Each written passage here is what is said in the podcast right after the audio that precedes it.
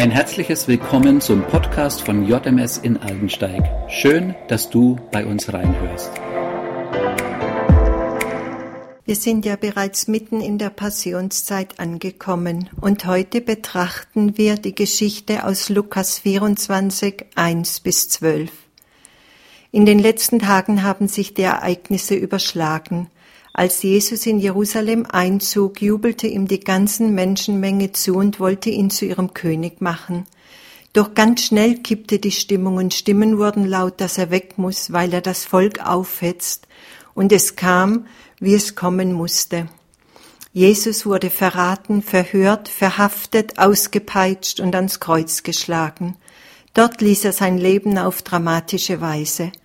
Einige seiner Jüngerinnen standen am Fuße des Kreuzes und blieben bis zum Schluss dort stehen. Sie konnten all das nicht mehr einordnen. Dazu kam der große Verlust einer Person, die sie liebten, mit der sie unterwegs waren und wo sie Zeugen von vielen Wundern wurden.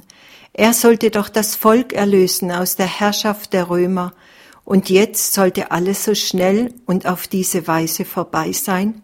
Fragen über Fragen, Vieles ging durch ihre Köpfe, ihr Herz schmerzte und sie weinten. Was nun? Wie sollte es weitergehen? Der Leichnam wurde gerade noch vor dem Sabbat in ein Felsengrab gelegt.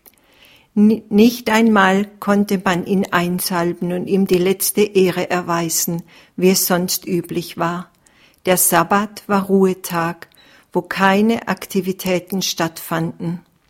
Aber drei Frauen, die Jesus gefolgt waren, machten sich ganz früh am Sonntagmorgen nach der Sabbatruhe, als es noch dunkel war, auf und gingen mit ihren Salben zum Grab Jesu. Vielleicht fühlten sie sich in der Dämmerung sicher und niemand würde ihre verweinten Gesichter sehen. Doch ein Problem stand noch groß vor ihnen. Wer sollte ihnen das Grab öffnen, das mit einem großen Stein verschlossen war, damit sie hinein konnten und Jesus die letzte Ehre erweisen? Sie wollten ihm ihre Liebe ausdrücken, ihren Dank für alles, was er ihnen im Leben bedeutete. Und je näher sie an den Ort kamen, da sahen sie, dass das Grab nicht mehr verschlossen war. Der Stein war weg. Sicherlich wurden ihre Schritte schneller und sie konnten es kaum erwarten, bis sie da waren. Doch was sahen sie nun? Das Grab war leer. Die Tücher lagen fein säuberlich zusammengefaltet da, wo Jesus gelegen hatte. Wer hat ihn wohl weggenommen? Zwei Männer in weißen Kleidern sprachen sie an. Sie erschraken zutiefst und schauten zu Boden. Die Boten Gottes fragten sie, was sucht ihr den Lebendigen bei den Toten?